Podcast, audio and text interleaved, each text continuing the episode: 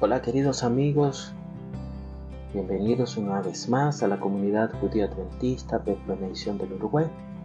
Quisiera compartir con ustedes en el día de hoy el resumen de la parasha Mishpatim.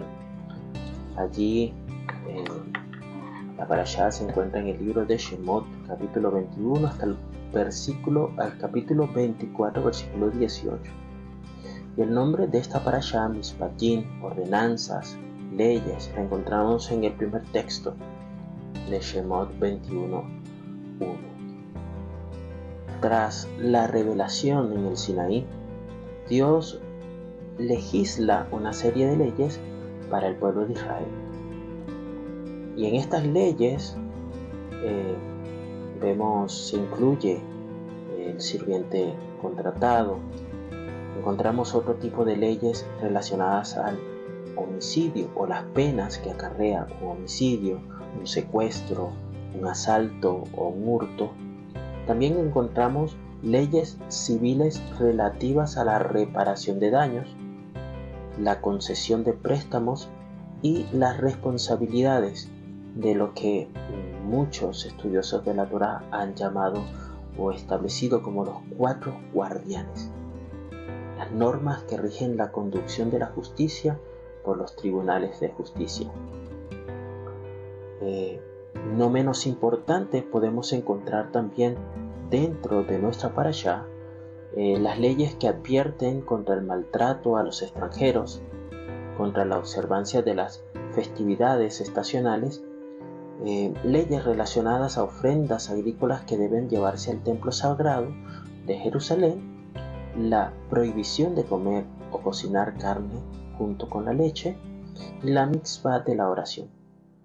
En total vamos a encontrar en la parasha Mishpatim 53 mitzvot, 23 mandamientos imperativos y 30 prohibiciones.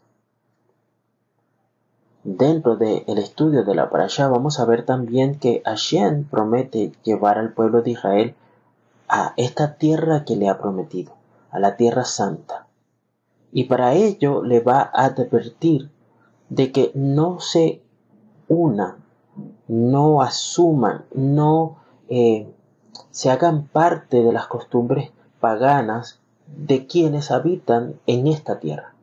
Es decir, vamos a llevarlos a un lugar, le dice Dios, te voy a llegar, llevar a un lugar en donde vas a habitar, pero no quiero que adoptes ninguna de las costumbres paganas de estos pueblos, sino que tú seas un pueblo diferente.